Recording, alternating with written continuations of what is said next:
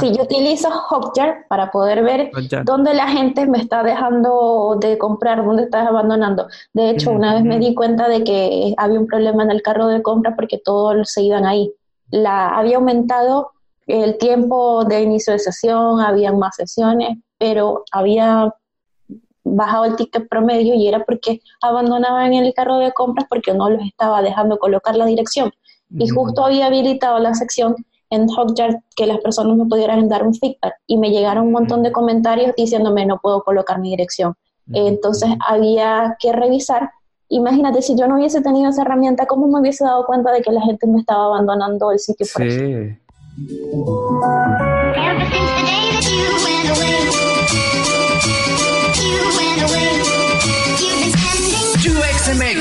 La comunidad de UX y diseño en español. Aquí encontrarás noticias, metodologías, tendencias y recomendaciones relacionadas a esta disciplina centrada en el usuario. Tendremos las mejores entrevistas con expertos en donde nos contarán sus experiencias y nos compartirán sus mejores consejos. Únete a la comunidad y acompáñanos todos los lunes en este viaje.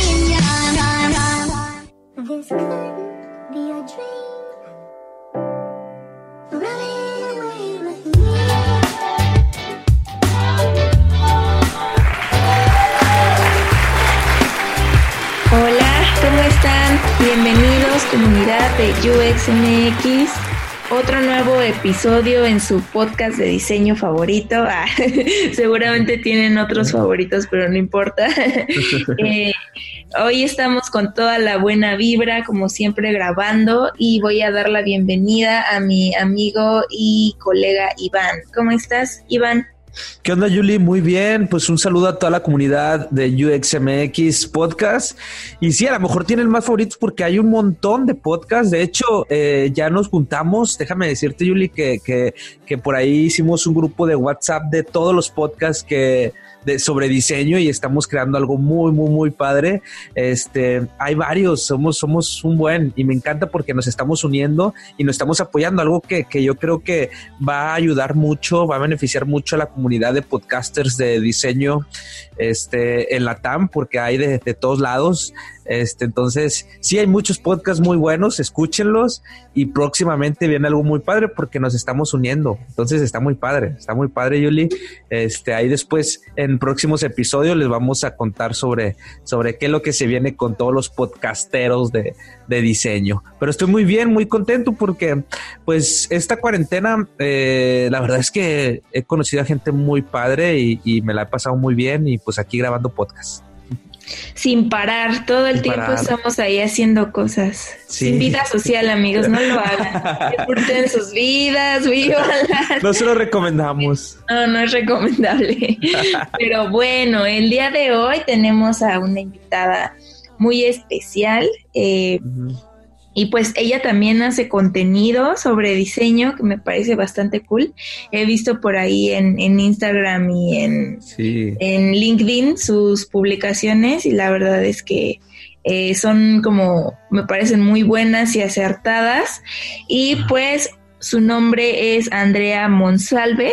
Ella es Digital Special Content en Samsonite y el día de hoy está aquí para comentarnos un poco su experiencia, cómo ha sido esta, esta etapa de creador de contenido y también para darnos algunos consejos sobre e-commerce, eh, o sea, con enfoque en UX y cómo podemos aplicarlos. Así que bienvenida, Andrea. Hola, gracias. De verdad, estoy muy halagada por estar aquí porque yo antes los escuchaba a ustedes. Bueno, todavía los escucho. ya no, ya no, ya antes no, sí. sí los escucho. Pero antes era como cuando salía del trabajo, bueno, vamos a escuchar el podcast de UXMX. Ahora estoy aquí como que jamás si me hubiesen dicho hace dos meses, no, tú vas a estar ahí entrevistando, pues no lo hubiese creído. no, pues es que la verdad, este, bueno, algo muy padre que estás haciendo, como dijo Yuli, es que tú ya estás generando contenido también. Este, ahorita nos vamos a platicar un poquito sobre eso, pero eso es precisamente lo bonito de empezar a, compartir conocimiento, de conocer gente muy padre. Igual nosotros jamás pensamos que vamos a llegar ya a cuántos episodios, Yuli, es este. Ya creo que es el este 40. Este ya es el 40, sí. Ah, ya te llevamos 40. Felicitaciones. Sí, bueno. Oye, mira, ese número es? Coherentes 2020, 2020. Ah, sí, sí era. El año que jamás vamos a olvidar. Justamente en junio cumplimos un año, así que pues ya es ah. un gran avance. ¿eh? Sí, exacto. una fiesta, un podcast en vivo, algo así. estamos pensando algo así. De hecho, a ver si hacemos una fiesta virtual. Ahí no que ya se está usando mucho lo de la fiesta virtual. Entonces ahí estamos. Ahí vemos a ver qué se nos ocurre. Ahí, Julia, en junio cumplimos un año. Entonces a ver qué se nos ocurre ahí con toda la comunidad, porque la verdad, un año, este, pues siendo constantes y conociendo gente muy padre y pues la verdad también, pues por agradecer a la gente que nos escucha. Entonces, que siempre está ahí atenta con nosotros en cada episodio. Y pues se me hace que así hacemos algo para que te animes, Andrea. Entonces. Obvio, claro, yo le digo que sí a todo. Todas las cosas buenas. vale, perfecto. Y bueno, así, Andrea, queríamos preguntarte que nos hables un poco de ti, de dónde eres, qué estudiaste, cómo llegaste a este mundo del diseño y qué es lo que te impulsó para hacer lo que estás haciendo ahora. Bueno, son bastantes preguntas, voy a resumir. Eh, yo soy de Venezuela, pero vivo en Santiago de Chile hace cuatro años ya. Mm. Obviamente emigré por lo que han migrado todos los venezolanos, buscando mejor situación, eh, escapando de, de la política, y de todos los problemas del país que no te dejaban como avanzar. A pesar de que en Venezuela tuve una carrera muy buena, yo estudié diseño gráfico, soy diseñadora em, de carrera. Me gradué en el 2013 en la Universidad del Zulia, en Maracaibo, mi ciudad natal. Eh, y me especialicé luego en medios web. Justo cuando me gradué empecé a hacer una especialización en medios web cuando todavía no se hablaba mucho del UX se ya hablaba de usabilidad, eh, es más, en ese momento se usaba era Dreamweaver, en el 2013. y yo intenté tantas veces pegarle el código, pero me di cuenta que el código no era lo mío, sino que lo mío era el diseño de las páginas. Y luego me di cuenta que había otro mundo más allá, que era de UX. Cuando migro acá a Santiago, ya yo tenía eh, como tres años trabajando para tres agencias diferentes, solamente diseñando páginas web. En ese momento en Venezuela era Host, que era como que la, la que impulsó todo esto de... En ese tiempo todo el mundo quería tener blogs. Y no sé, me llegaron tantos trabajos de blogs y de fashion blogger, de bloguera. De hecho, una está en México que se llama Roshana Bracho. Mm. Ah, ella fue mi cliente por todo ese momento hasta que migré y me tocó como adaptarme a un nuevo país y entonces uno, sí, creo uno que viene súper preparado, pero no, te tienes que adaptar a una cultura nueva, eh, entender los modismos, porque saben que los chilenos hablan muy diferente al resto de Latinoamérica. Y la primera semana no entendía nada cuando me hablaba. Yo tenía que decirle, ¿qué? No entendí. ¿Qué me dijiste? Ahora sí ya, ya entiendo súper bien y a veces se me han pegado modismos también. No digo cachai, pero sí digo otras cosas. Sí. sí. exacto. Oye, eso que mencionas está muy padre de que pues casi todos, casi todos los que emigramos al mundo digital empezamos queriendo aprender a programar. Este, a mí me pasó también. Este, yo, yo me metí a, a, aprender lenguajes de programación, de backend, de front y cosas así. Pero pues también uno dice, no, pues esto no es, porque pensamos que eso es como que lo natural, ¿no? Pues oye, si me quiero meter eh, meter a, a, diseñar páginas web, pues tengo que aprender a programar. Pero ya después te, te, das en un mundo y donde dices, a ver, no, se trata de programar algo que realmente esté, sea funcional, ¿no? Y ahí ya llega el mundo también, pues, del, del diseño y, luego te metes al mundo del UX y dices, oye, no nada más es páginas web, sino es todo un mundo físico, diseño de servicios y también diseñar con palabras, como nos aventamos también un, podcast ahí con Candiani, que también es UX Writing y hacer investigación, y te metes, te metes en el mundo y dices, wow, o sea, no conocía todo este mundo. Es eh, súper amplio. Sí, es súper amplio. Para ti, ¿cómo ha sido ese, ese, ese cambio entonces de, de, de entrar a este mundo? Del diseño de experiencia de usuario? ¿Qué es lo que te ha enseñado, qué te ha dejado este entrar acá? Bueno, mis primeros pasos fueron cuando eh, inicié acá, trabajé un mes en BTR porque BTR es una, una empresa grande acá de comunicación y estaba diseñando aplicaciones para ellos, pero no tenía descanso, duré un mes que todos los días llegaba a las 10 de la noche, sabía cuándo entraba a la oficina, pero no cuándo salía. Y unos amigos acababan de abrir su agencia que era solo de diseño web. Y eran venezolanos también y fueron mis profesores en la universidad que son los que me impulsaron y me hicieron enamorar, enamorarme de la carrera. Entonces dije, ya me voy con ellos, perfecto. Y duré con ellos un año y medio aprendiendo desde cero. O sea, básicamente ayudé a construir la oficina con ellos porque vamos a hacer brief, porque mira, si tenemos hacer una página web por un cliente, yo necesito saber, ¿tiene dominio? ¿No tiene dominio? Eh, ¿Cuáles van a ser las secciones? Y entonces ahí empecé a meterme como arquitectura de navegación y hacerle el research. ¿Y cuál es tu cliente? Y me iba a la tienda y veía los productos a ver qué, de, qué manera se iban a categorizar. Hasta a veces me tocaba a, ayudar en la fotografía. Y luego llegó un punto que yo dije, ya, sí, porque es que no he hecho solo, a veces me ha tocado encargarme de redes, me ha tocado de fotografía, me ha tocado, porque en ese momento yo levantaba las páginas desde cero, las hacía en WordPress, por eso te digo que sí. sí, sí, sí tengo experiencia en esa parte, duré un año haciendo y haciendo páginas en WordPress, o sea, desde la investigación hasta levantar el código y entregarle al cliente que funcionara todo. Pero llegó un punto que yo dije, ay, quiero algo más, necesito irme a algo más grande. Y empecé a buscar y justo me llama un amigo, ay, mira, están buscando diseñador e-commerce en Samsonite. Y yo, diseñador e-commerce. ¿Quién es ese diseñador e-commerce? yo, bueno, voy a, voy a postular.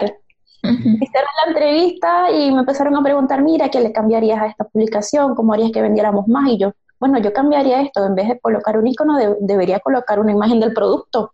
Porque no me dice nada esta publicación. Y bueno, llegué, me llamaron y me cambié a un lugar que no tenía idea porque ni siquiera conocía la marca. Yo, primera vez que había escuchado esa marca, Samsung, o sea, era, tiene 100 años en el mercado y yo nunca la había escuchado, porque resulta que, que en Venezuela como que no, no son muy escuchados. Entonces me fui adentrando y yo les decía, ay, pero mira, la página podríamos cambiarla. Yo antes hacía páginas web, no solamente puedo diseñar banners, les dije.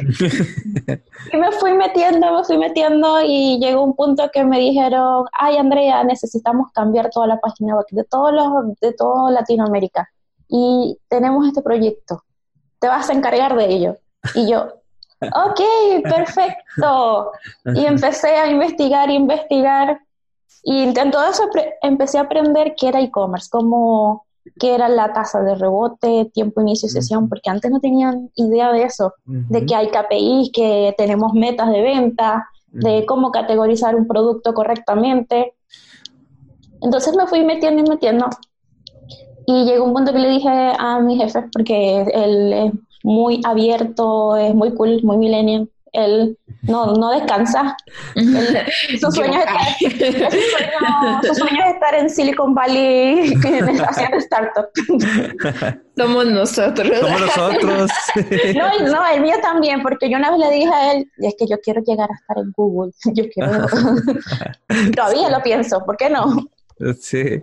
Entonces le dije, y si empezamos a hacer test de usabilidad, vamos a hacerle UX y me metí a hacer el diplomado con justo estos profesores que me dieron clases en, la Universidad de Venezuela, ahora están dando clases en la Universidad La Finisterra aquí en Chile, y, y, abrieron un diplomado de experiencia de usuario. Creo que fue el segundo, porque en Chile apenas hace un año y medio es que se empezaron a abrir cursos de, de este tipo. Entonces, lo que tomé como para mi proyecto de, de, UX en la universidad fue lo mismo de la empresa.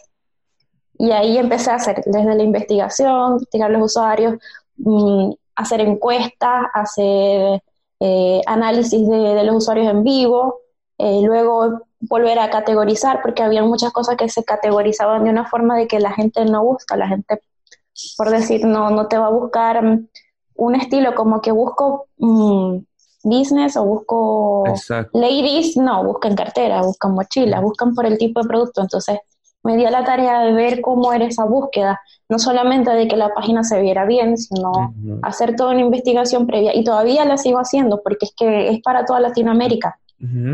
Y a medida que vamos creando, después nos damos cuenta, porque como el, se, se dilata mucho el tiempo entre el desarrollo y la implementación, entonces ahí nos vamos dando cuenta, mira, ya esta página no funciona así, deberíamos cambiarla. Entonces como que nunca terminas de trabajar en, en eso, siempre iterar, iterar, iterar. Y llegué a un punto que yo dije, bueno, ya terminé el diplomado, ya terminé todo, ahora qué voy a hacer.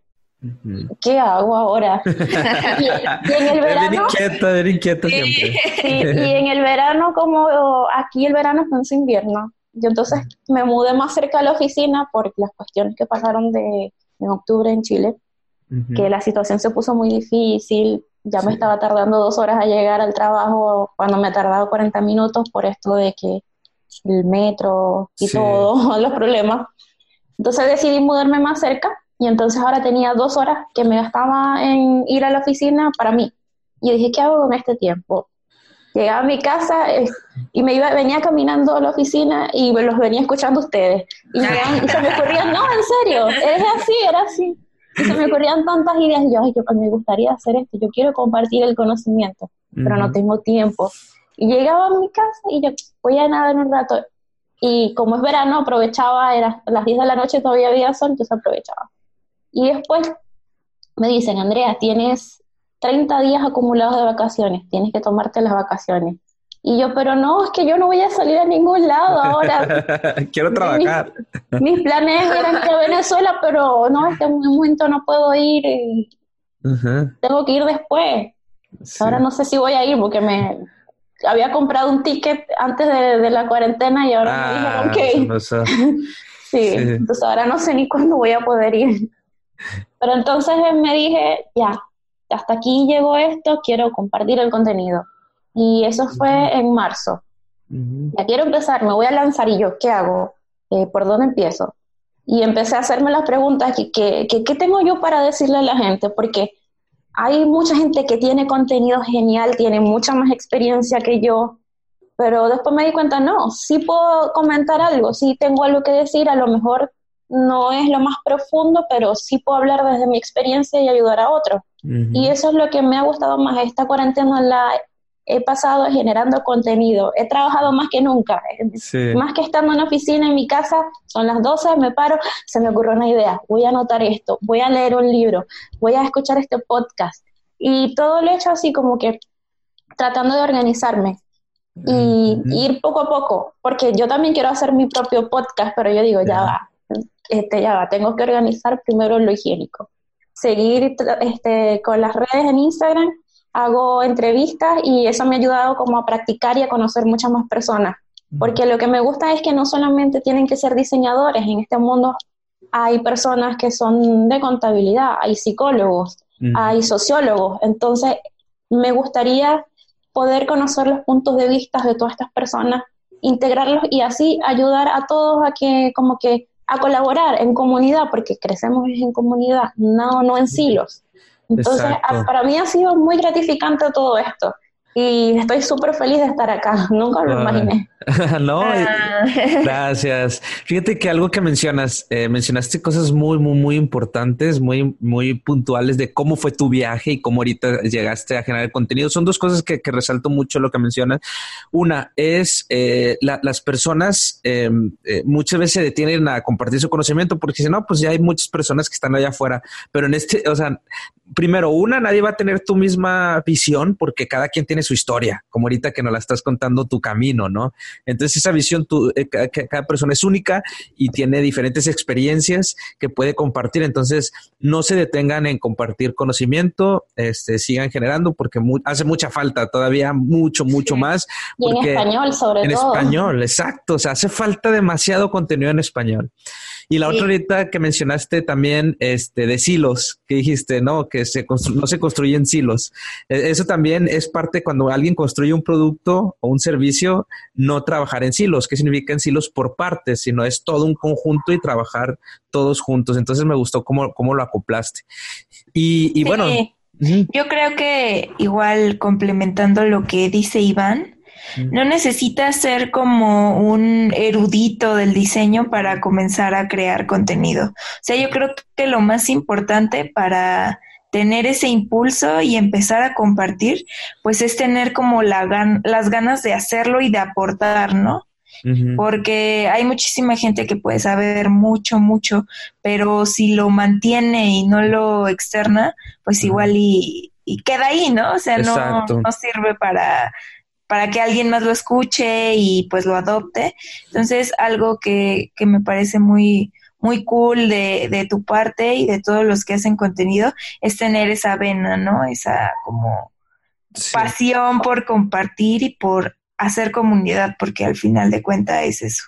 Exacto. Ahora vamos a, centrarnos en lo que mencionas, en lo que te especializas en e-commerce. Y hoy tengo varias dudas porque, este, bueno, sí, sí conozco un poco de e-commerce. este, sin embargo, yo tenía, tengo, tengo mis, mis dudas al momento de construir pues la verdad es que la gente en e-commerce, eh, ahorita que mencionaste arquitectura, tienes que saber arquitectura de información, cómo vas a categorizar. Casi mucha gente no toma en cuenta esto al momento de construir una tienda, nada más quiere este pues vender. exacto. O sea, solamente vender y vende y sube el producto y ahí que le piquen y que con que me tengan para pagar y que el formato de pago sea sencillo, ya con eso ya la gente se da por, por bien servida, me ha tocado. Pero no, es todo, es todo un mundo atrás, este, y como tú dices, siempre está cambiando y, y está, este, siempre estás iterando, ¿no? Eh, pero eh, creo, no sé yo, pero ya la gente como quiera está familiarizada con ciertos tipos de e-commerce, ¿no? De tiendas online, de que cómo está estructurado.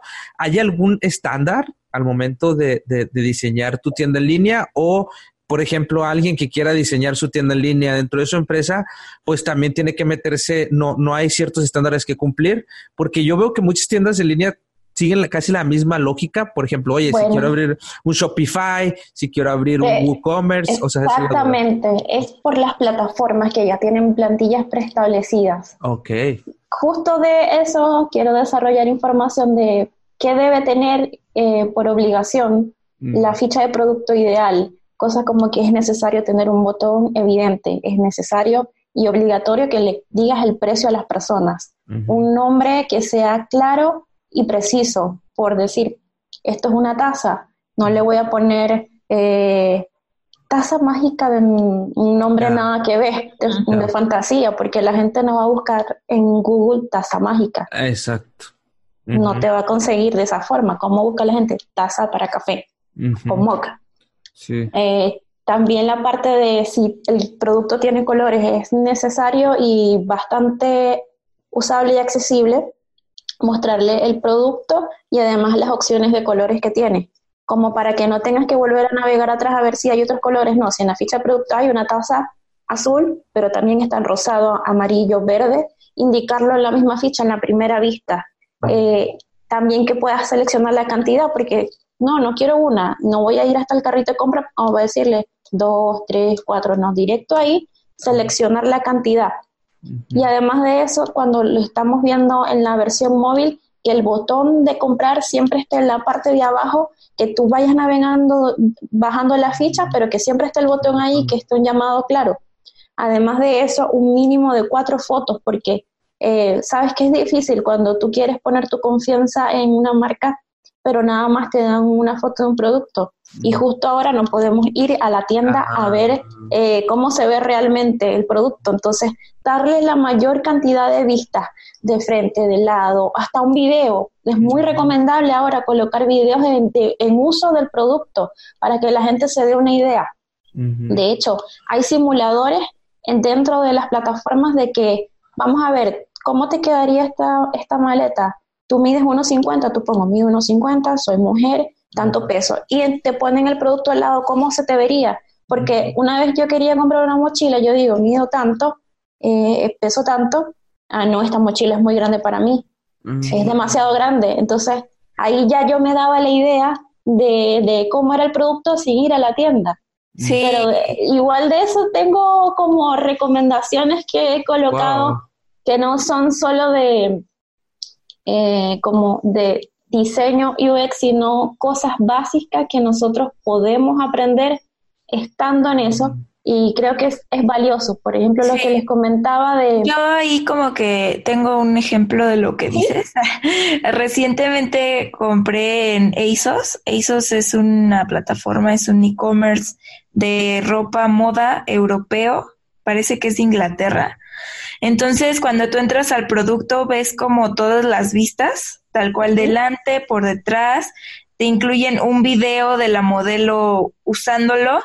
Y me di cuenta que cuando estaba navegando y viendo la ropa, me iba directo al video porque para mí era como una experiencia más integral de cómo se iba a ver la, la prenda puesta.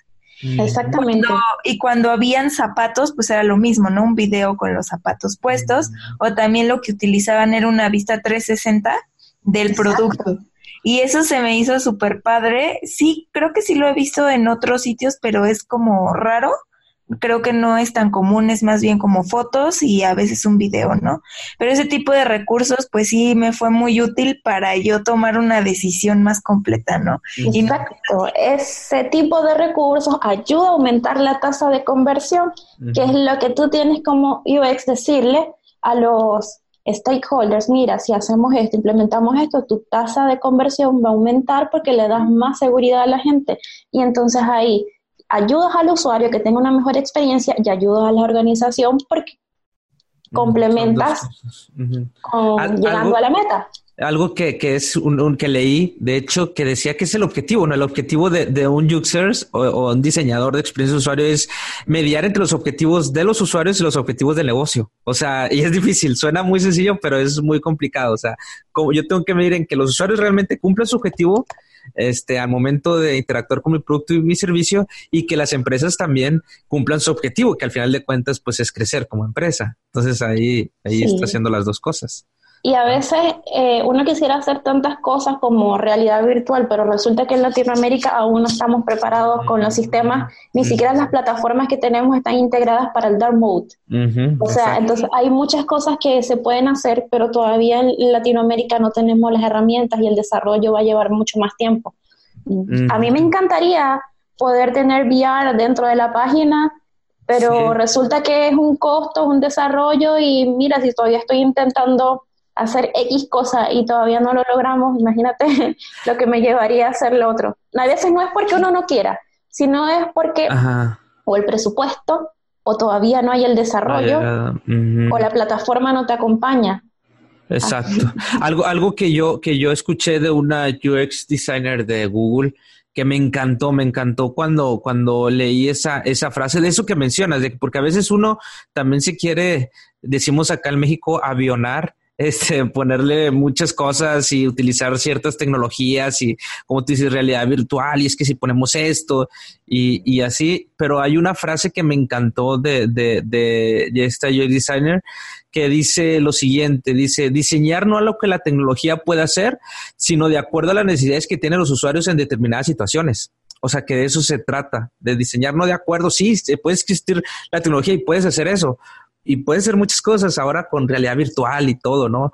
Pero, eh, pero no se trata de diseñar de acuerdo a lo, que la tecnología puede hacer, sino de acuerdo a las necesidades en ciertas situaciones, ¿no? Y, a veces te apoyas de estas tecnologías. Por ejemplo, ahorita que mencionaban el video, cuando puedes ver un 360, eso de simulaciones de que cuánto pesas y esto y cómo se puede ver. O sea, sí te puedes ir apoyando. Sí pero, pero de acuerdo a Esa parte tecnológica creo que no nada más es como de lo que tienes a la mano para construir, sino la parte tecnológica que utilizan las personas para para consumir lo que estás creando. O sea, es ahí donde siempre pueden existir las limitantes, porque puedo hacer yo una página súper chingona con un buen defectos y animación y tal, pero si lo ven en un teléfono de gama baja, o sea, ¿cómo va a ser la experiencia, no? O sea, como que más bien es, sí puedo hacer esto, pero los usuarios, ¿qué limitantes tecnológicas tienen también para poder construir? Si yo quiero ver cómo está funcionando la página, tengo que revisarlo desde el computador de mi jefe. Es el... no lo voy a cambiar porque es donde veo todos los errores. Dios mío, o sea, todos vemos el, todo bien, todo lindo. Cuando lo vemos desde su laptop, ¿qué pasa aquí? Porque eso se ve tan mal. Y él y es el común de lo que pasa. Sí. Porque no todos tienen una pantalla más. Todos pueden tener eh, cualquier otro tipo de pantalla que no tiene la misma calidad de imagen, el mismo brillo. Entonces tú ves muy lindo tu diseño cuando lo estás haciendo en XD, en Figma, en lo que sea, pero cuando lo llevas a la realidad de la plataforma o de mm. otra eh, equipos, ves que no, no está tan genial. Entonces hay que tomar en cuenta los diferentes dispositivos a la hora de diseñar, sobre todo si es un e-commerce, porque si vas a un e-commerce donde no puedes ver el botón de compra y ahí fallaste en tu primera, en, tu primer rumbo de vender. Exacto. Y algo, algo que, que, que, bueno, por eso la data, por eso hay herramientas que te dicen eh, los usuarios eh, por dónde están entrando, qué tipo de resolución. Este, Google Analytics te puede dar una visión eh, muy, muy general, sobre todo en e-commerce también, de, de, cuántas personas están visitando, de qué tipo de, de resolución la pantalla, este, y, y y esa, eso es muy importante. Ya si te quieres meter más a, más, más Eso me ha ayudado un montón. Si yo utilizo Hotjar para poder ver dónde la gente me está dejando de comprar, dónde está abandonando. De hecho, una vez me di cuenta de que había un problema en el carro de compra porque todos se iban ahí. La, había aumentado el tiempo de inicio de sesión, había más sesiones, pero había bajado el ticket promedio y era porque abandonaban el carro de compras porque no los estaba dejando colocar la dirección. Y justo había habilitado la sección en Hotjar que las personas me pudieran dar un feedback y me llegaron un montón de comentarios diciéndome no puedo colocar mi dirección. Entonces había que revisar. Imagínate, si yo no hubiese tenido esa herramienta, ¿cómo me hubiese dado cuenta de que la gente me estaba abandonando el sitio? sí, exacto los mapas de calor que me ayudaron a darme cuenta como que esta sección está siendo cliqueada, nadie está buscando aquí, esta es la que está más cliqueada, vamos a darle refuerzo a esta. Y de verdad es una herramienta muy útil si tú eres diseñador UX y quieres empezar a comprender a tu usuario de una manera fácil y rápida. De hecho, en mi Instagram le dejé un post como explicándole paso a paso lo que puede hacer Hotjar por ti. Hotjar, exacto. Y a veces, y eso está bien padre porque dices, a ver, ¿qué puedo compartir? Pues ese tipo de cosas. O sea, compartir lo, que estás aprendiendo en tu, en tu trabajo y todo, y eso lo haces tú muy bien. Ahorita tengo también otra cosa con los, con las tiendas en línea y los e-commerce, porque eh, mucha gente también hablamos de experiencia de usuario y la experiencia es de end to end, como dicen, de principio a fin. No solamente es tu página, sino también es diseñar servicios también. O sea, por ejemplo, a ver, ya te compré y ahora cómo me va a llegar el producto. O sea, diseñar esa experiencia. Ajá, exacto, sí. Ahí te, puedo dar, había notado como em, algo básico que te puedo dar como un paso a paso de que no hay que olvidar si trabajas en e-commerce. Eh, primero, que el UX se centra en las necesidades del usuario, pero no debes olvidar las de la empresa. Ajá. Eh, segundo, Tienes que conocer a tu, a tu usuario, pero también tienes que conocer tu producto. ¿Cómo vas a vender algo que no conoces? Sí, sí. Eso es básico. Es básico. Sí. Hay que ir a la tienda, pero ojo, luego de la cuarentena, ahora no podemos ir a la tienda. Ajá. Yo solía ir por lo menos una vez al mes eh, para ver cómo las personas interactúan con el producto, cómo, cómo estaba tratando el servicio del vendedor y le preguntaba, mira, ¿cuál es la mochila más vendida? Porque puede que la mochila más vendida dentro de la tienda no sea la que yo esté. Se puede decir que hacías etnografía, por ejemplo. ibas y observabas. O sea, ibas a la tienda física y observabas el comportamiento de hasta la gente que vende, como la gente cómo interactúa con el producto. Wow, eso y, y ahí me di cuenta que muchas personas llegaban con la maleta diciéndole, mira, se me bloqueó la, el candado TCA, no sé cómo abrirlo y no me acuerdo de la clave. Mm. Entonces las personas con sus cosas dentro de, la maleta y no la podían abrir porque se les había olvidado la clave. Entonces ahí estábamos pensando, bueno, sería eh, genial poder luego de que las personas compren enviarles un correo explicándoles cómo utilizar el candado. Claro. Sí. Son cuestiones básicas. Oye, ¿y tú cómo ves ahorita justo que mencionaste? Hay un problema, me trajeron algo, pero no es lo que yo pedí o no, o me salió defectuoso y normalmente el proceso es que yo vaya a la tienda a reclamar, pero ahora no puedo salir. Y que este que pues eso ese proceso no se no ha sido modificado porque ha sido muy abrupto, ¿no? Como este cambio. Entonces ahí ha sido quiebra toda toda la experiencia. experiencia. porque justo a mí yo por ejemplo trabajo en un banco y resulta que para autentificar ciertos datos dentro de, la app o dentro de la web, si no están correctos, tienes que ir a fuerza con un documento oficial a la sucursal. Entonces ahí es como, sí, queremos sacar esto rápido ya porque lo necesitamos, ¿no? Pero es, pues, ¿qué tan efectivo va a ser al final del día si ahorita la gente tiene miedo a salir, ¿no? Porque, pues, se puede contagiar y, y, más si es como para algo que podrías hacer en un escenario ideal en línea, a fuerza tienes que salir a hacerlo. O sea, ¿cómo ha sido esa parte en tu trabajo o cómo has notado que han reaccionado las empresas ante esto? Ahí hay unos que están más organizados que otros. Por ah, ejemplo, em, conozco una que es de, se llama que dentro de la página te dice, llega un producto que no es de tu talla, no te gusta el color, te metes en esa sección, colocas el número de la boleta y, y dices, y te da varias opciones, ¿por qué lo quiere cambiar? Porque no es tu talla, porque no es tu color, no te gustó. Luego cuando generas eso te da un código, ese mismo código tú lo vas a imprimir y lo entregas con el producto en la caja donde te lo dieron en Correos de Chile. Pero resulta que ahora no puedes ir a Correos de Chile a hacer el cambio. Es muy interesante, me gustaría ver cómo lo resolvieron y en el caso de nosotros ir a tiendas, pero tampoco puedes ir a tiendas a cambiar el producto. Entonces la opción que queda es que em, puedas alguien de la empresa ir a recogerlo, que te envíen un courier, algo para entregarlo, o la otra opción es que el plazo de, cambio lo amplíen, que diga eh, en las políticas que informes, eh, dado la cuarentena no podemos recibir productos y tú no puedes ir a entregarlo, vamos a extender el plazo a tres meses. Entonces ahí ves, pues, bueno, puedes revisar, compró durante la cuarentena, avisó que el producto le, no era lo que ella esperaba, no puede salir, entonces vamos a recibir el producto después de la cuarentena y puede hacer el cambio. Pero decirte que alguien justo va a ir a buscar el producto, no, porque es que aquí tenemos el desplazamiento, por lo menos en Santiago, ya tengo ocho días que no salgo de mi casa. Entonces no, no, no, no podemos. Los que están saliendo es porque son estrictamente obligatorios. Exacto. Entonces, ese es el como lo que se debería y lo que se puede y lo que creo que se está haciendo ahora es extender el plazo de que la gente pueda hacer los cambios. Claro, y pues bueno, ahí entramos con diseño de servicios, ¿no? O sea, de diseñar ese servicio de, de entrega y de devolución.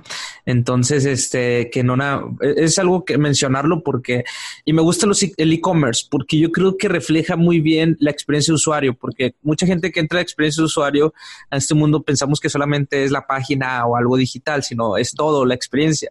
Y, y me gusta que el e-commerce lo, lo, es así. O sea, no nada más es tener tu, tu, tu página funcional, o sea, a lo mejor ya que lograste tener tu e-commerce funcional y la gente compra, sino también es eh, la experiencia aumenta hasta cuando te llega, ¿no? A veces también hasta cuando te llega el producto, que te llegue bien, este, a veces está, está padre cuando te llega con una experiencia, un, detalle más, un poquito más, eh, un, valor agregado ya al cliente y ahí aumentas mucho la experiencia. Cuando quieres regresar algo, que la atención a clientes también sea buena, que realmente te contesten, que puedas tener un, algo de contacto con la empresa, fácil de contactar a la empresa cuando hay algún problema. Todo eso diseño también es parte de, la experiencia, ¿no? Y, diseñar eso, pues también es parte cuando alguien debes de tomar en cuenta el diseñar una, un e-commerce, ¿no? Ahí entra uno de los últimos puntos que, que tenía anotado que ando desarrollando, es que el UX no se queda solo en la pantalla, hay que esperar que llegue el producto, así sabrás si llega a tiempo, en buenas condiciones, bien empaquetado. No te olvides de la postventa, de nada sirve que te compren hoy pero tengas un fallo en el delivery mañana y más nunca te vuelvan a comprar, porque es más fácil venderle a la misma persona dos veces que buscar nuevos clientes. Exacto, ese es un dato. Sí, pues justamente estábamos, estaba platicando con Iván que, ay, pues UX es un término muy que no sé cómo decirlo, o sea, como que hay muchas definiciones a su alrededor y como que no se ponen de acuerdo. Unos lo entienden por una cosa y otros por otra y hay como unas más acertadas que otras, pero al final del día pues es una experiencia integral durante el uso de cualquier producto o servicio, ¿no? No es este un framework como muchos lo, lo lo quieren vender, sino que es el resultado de un proceso de diseño, de un proceso de interconectar todas las partes, de una experiencia unificada a nivel sistémico y holístico, entonces, pues es algo integral, ¿no? Y creo que esa es con la definición que, nos quedamos. Sí, nos quedamos con eso. El último punto, el último punto que tenía, de hecho, eso ya lo he hecho varias veces. Ayer tuve una presentación sobre e-commerce y el último punto que llegué y justo también compartí esa experiencia con Cristóbal Lemoy de Ah, Cristóbal. Va a estar acá Cristóbal, de hecho. Un saludo para Cristóbal. Sí, con él conversó bastante y tuvimos una colaboración eh, sobre e-commerce. Y el último punto que le compartí fue como que si quieres ser mejor UX, entiende todo el negocio. Eh, siempre recuerda que de nada sirve una interfaz linda si no es accesible y usable para el negocio. Hay que desarrollar habilidades como diseñadores que nos ayuden a ser más efectivos en nuestro trabajo. Tengo que entender cómo funciona el sistema de devolución, cómo están trabajando las personas de producto, los diseñadores, eh, cómo, qué cosas me, me deja hacer mi plataforma. No solamente quedarme que, ah, mi pantalla está linda, pero mira, y si la plataforma que estoy utilizando no, puedo, no me deja hacer esto, si la devolución es de esta forma, entonces tengo que entender todo el negocio, si estoy dentro de e-commerce para poder dar mejores soluciones. Claro. Claro, wow, pues sí, sí, eso, eso, eso es importantísimo.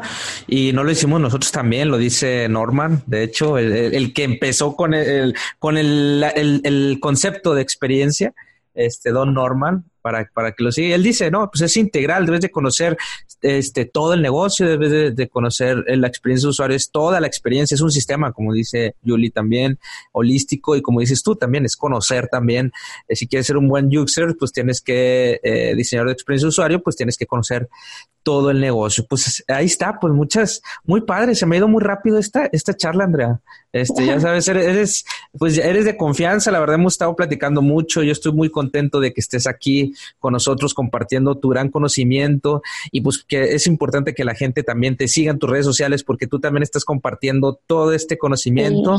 Ahorita al final nos dices tus redes sociales y que si tienen dudas las personas sobre e-commerce y todo, bueno, pues ahí está, este, Andrea es la, la especialista en esto. Sí, que igual ya nos dio unos buenos consejos acá. Sí, sí, sí. Pero este, y nos fueron, bueno, son útiles siempre. Eh, no sé si quieras agregar algo más respecto al, a e-commerce o respecto a, contenido, ya para ir cerrando este capítulo. Bueno, algo que me ayudó muchísimo, aparte del libro de Don't Make Me Think, hay otro que, libro que no tiene nada que ver con esto, pero es de Dale Carnegie de cómo ganar amigos e influir sobre personas. No es para que ustedes se pongan a manipular a nadie, sino, sino por ejemplo, él daba ejemplos de cómo deberías escribir un correo, no preguntándole a alguien, hey, necesito que me hagas tal cosa. Es, oye, buenos días, me encantaría tener tu ayuda. Eso es como te ayuda mucho, sobre todo en este mundo que ahora tenemos que estar teniendo mucha más conexión por vías digitales, como que no es lo mismo que tú le escribas a una persona, y necesito algo de ti, a que, hola, buenas tardes, mira cómo estás, me encantó tu contenido, me gustaría colaborar contigo. Entonces, esos son ciertos detallitos que tú puedes leer en el libro que te van a hacer este, como que, oh, que estuve haciendo todo este tiempo. Sí, sí, sí, y que es algo muy importante, que, sobre todo el diseñar eh, es diseñar en equipo, diseñar, eh, en, trabajar en equipo este, de manera conjunta, como decíamos ahorita, no en silos, sino todo una un dinamismo completo. Entonces, eh, si el libro tiene el título así medio como si fuera a persuadir, pero no, realmente te ayuda mucho a desarrollar soft skills en los cuales tú puedes crear mejores equipos porque al final de cuentas un diseñador de experiencia de usuario no diseña solo, este, diseña con personas, diseña con, con otras, eh, con un equipo, con usuarios también, cuando los es involucrarlos en tu proceso de diseño y debes de desarrollar estos soft skills y de verdad sí es un libro que, que, que, que yo también recomiendo para, para desarrollar esa parte. Muy buen libro. Listo. Pues bueno, ya este estamos finalizando este episodio y la verdad que muchas gracias Andrea por compartir. Todo esto es, es, es de gran ayuda, tanto para nosotros como para la comunidad, porque nosotros jamás paramos de aprender. Siempre que viene alguien creo que le aprendemos bastante. Sí. Y, es también como reconfortante de este lado, ¿no? Y pues bueno, platícanos qué, qué, es lo que viene para Andrea, en qué proyectos a futuro. Ah, bueno, ¿en qué ando? Aparte de compartir, eh, ahora ya celebro mis 2K, pero igual no es solamente celebrarlo, sino que quiero aportar algo a la comunidad. Y es que conseguí unas colaboraciones y de hecho voy a estar rifando una beca full mm. completa para una especialidad en UI. La van a dar unos profesores de Creana y Get On Board. Entonces voy a estar publicando eso, ojalá que se la gane pronto y les sirva de mucho. Además también voy a dar descuentos para las personas que no ganen y puedan estar eh, en, este proyecto. Y no solo eso, sino que también voy a estar creando, bueno, espero, quiero próximamente, pero antes que termine el año, también tener mi propio podcast para conversar, igual como lo estoy haciendo en redes, que mi, mi Instagram es ux.andreamons, así me pueden conseguir, o en mi LinkedIn, Andrea Monsalve, porque quiero hacer muchas cosas. Eh, empecé a dar ahora asesorías, porque después de todo esto las personas me han llegado, oye, ¿me puedes revisar mi e-commerce? Y yo, bueno, sí, puedo hacer una, empezar dando asesorías gratuitas y así voy practicando. Y de hecho, tuve las hace dos semanas para John Seller, estuve en vivo y las personas me daban, oye, puedes revisar mi página. Y en vivo estuve revisando con todos y les di ciertos tips. Entonces, eh, es lo que viene. Voy a empezar a dar asesorías como para que puedas mejorar tu e-commerce, no solamente para diseñadores, sino para personas que ya tengan su e-commerce y quieran mejorarlo en cuanto a usabilidad. No solo diseñadores, sino emprendedores que no tienen nada que ver con esto, que necesiten apoyo. Y si Dios quiere, espero también tener el propio podcast y si, lo tengo te voy a invitar a ti y a Yuli porque tengo que entrevistar. Alguien nos tiene que entrevistar a ustedes. Claro. Gracias. Y que no nos invitan eh ahí este nos ojo.